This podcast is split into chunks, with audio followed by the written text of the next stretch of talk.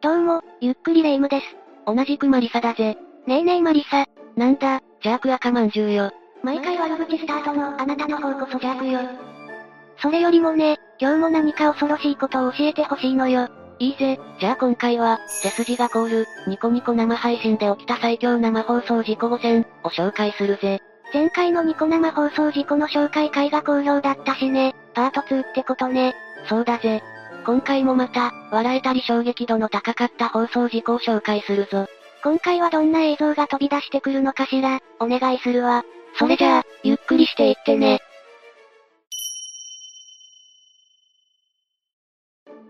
まずは軽めなものからいこうか。あ、猫だわ、大量のニャンさんたち。ああ、どこの配信者のいつ頃の映像かはわからなかったんだが、心地よさそうにまどろんでいる猫さんたちを映しているぜ。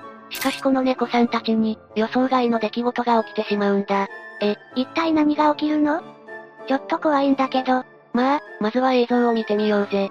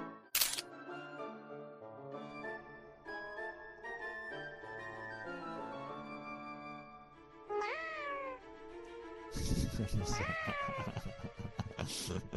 見えてる見えてる見えてる見えてる見えてる見えてる見えてる見えてる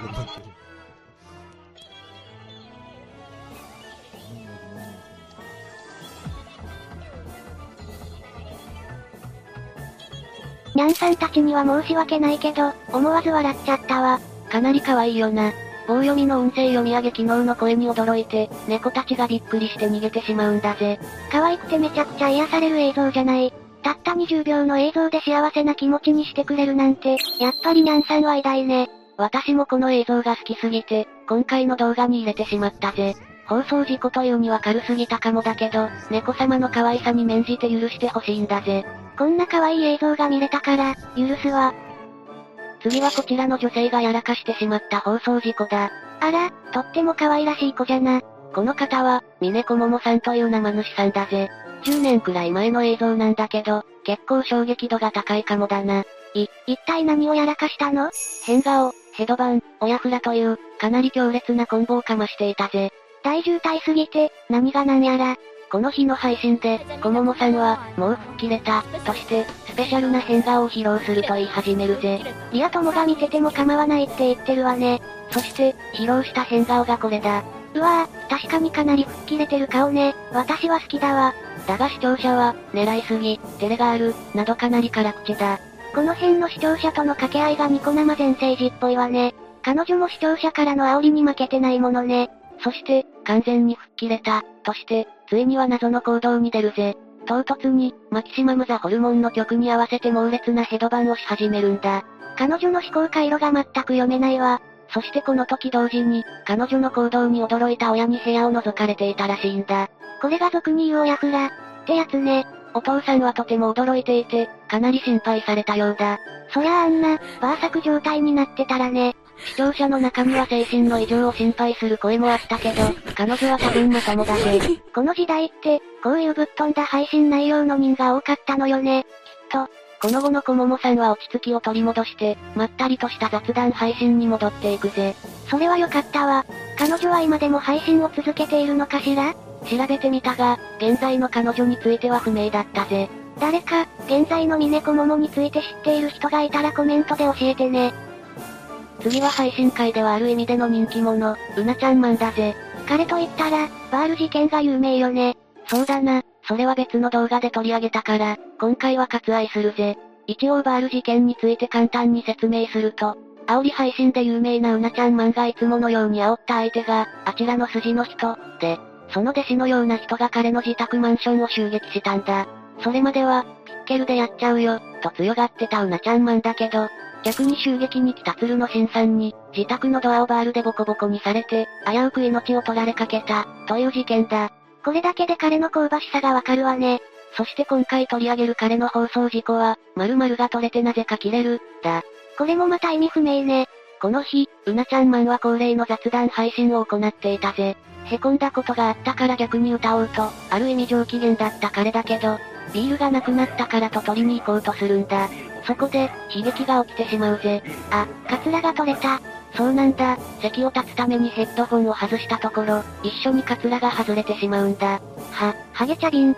すると彼はなぜか、ついてんじゃねえかよと謎切れをし始めるぜ。彼のキレポイントがどこかわからない。まあ、その後はエコーにしたりしてるし、本気の怒りではなかったんだろうけどな。初見さんからしたら、衝撃の放送事故よね。だな。古参の視聴者からしたら、彼がウィッグをかぶっていることは周知の事実だったんだろうが、他にも彼はいろんな名物配信を残しているみたいだから、またいつか紹介しようと思うぜ。次に紹介するのは、ゆゆうたさんが起こした放送事故だ。ゆゆうたさんって、YouTube で人気のピアノが上手い人よねある意味ぶっ飛んでる人なのは知ってるけど、彼も放送事故を起こしてるのそうだぜ。今でこそ有名 YouTuber になっているんだけど、もともとはニコニコ動画の配信者だったんだぜ。実は2007年頃からアカウントを作っていたらしいんだけど、最初はあまり伸びずで8年間も放置気味だったそうな。それは知らなかったわ。その後、ある曲のアレンジを披露したことで人気が一気に伸びているぜ。また、人気になり始めた当時は超ブラックな建設会社に、現場監督として勤めていたことも告白しているぜ。寝る時間も満足にない中、配信で反応を得ることを生きる糧にして、なんとか日々をしのいでいたそうだ。実は波乱万丈あったのね。そして2018年から YouTube での活動をメインにしていくんだけど、その直前頃のニコニコ生配信で、痛恨のやらかしをしているんだよ。なんと、配信終了後に配信を切り忘れてしまい、あんな姿やこんな姿を放送し続けてしまったんだ。これ、黒歴史確定のダメなやつじゃない。彼はなぜか配信していた時から、画面下はズボンを脱いだ状態だったみたいだ。配信が継続しているとも知らず立ち上がってしまい、黒のボクサーブリーフ姿が映し出されてしまうぜ。こんなポロリは嫌だ。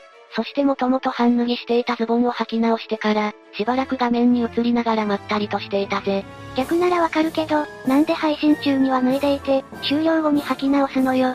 彼曰く、夏で暑かったから配信中は脱いでいたそうだ。ふ、ふーん。マジで誰の得にもならない放送事故じゃない。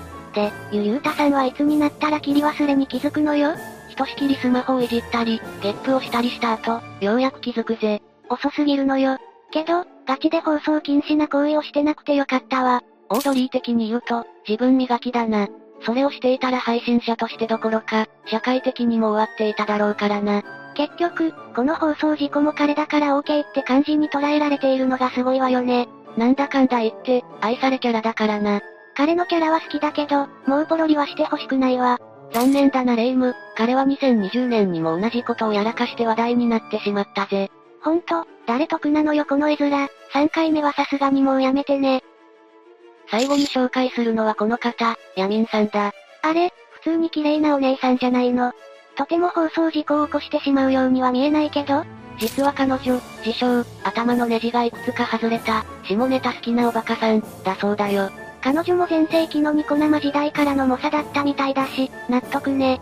そして彼女の有名な放送事故といえば、青函飛行踊ってみた、だな。踊ってみただし、親フラするのかしらいや、かなり予想外だと思うぜ。カメラの画角に収まろうと後ろに下がったところ、ストーブに引っかり真後ろにすっ転んでしまうんだ。ドリフ張りの綺麗な転びっぷりね。しかもこの後、特に気にせず踊ってみたに移行しているぜ。やっぱりどこかぶっ飛んでるわね。そんな彼女は、この動画が地上波で流されて知名度がかなりアップするんだ。そうよね、この映像前に見たことある気がするもん。アクシデントが人気のきっかけになるなんて、生配信っぽくていいわね。それが、実はこれ生配信じゃなく、録画らしいぜ。この失敗シーンをカットせず動画に組み込んだのも、彼女ならではなのかもな。もしかしたらぶっ飛び系を装った、かなりの作詞なのかも仮にそうだとしても、喋りの感じも雰囲気も可愛いし、多少のことは許されちゃう感じね。ま、まあ確かにな。ちなみにヤミンさんは今、どうしてるのかしら今でもニコ生、YouTube、TikTok と配信を続けているぜ。特に最近は ASMR の配信が好評みたいだから、気になる人は見に行ってみるといいぜ。やはりぶっ飛び系を装った作詞なのかも。というわけで以上が、背筋が凍る、ニコ生配信で起きた最強生放送事故5000、だったぜ。かわいいにゃんさんから、お騒がせ配信者に美人さんたちまで、いろいろだったわね。そうだな。YouTube が主流の今では、かつてのニコ生のような良くも悪くもカオスな生放送はもうしにくいだろうから、これって実は、かなり貴重な映像なのかもな。きっと、たまにあの壊れた感じの放送が見たくなる、って人も多いわよね。そうだな。また興味深い映像を見つけられたら、みんなに紹介するぜ。頼んだわよ、マリサ。それじゃあ、今日の動画はここまでだ。各映像への考察、補足コメント、動画への感想などお待ちしてるわ。最後までご視聴ありがとうございました。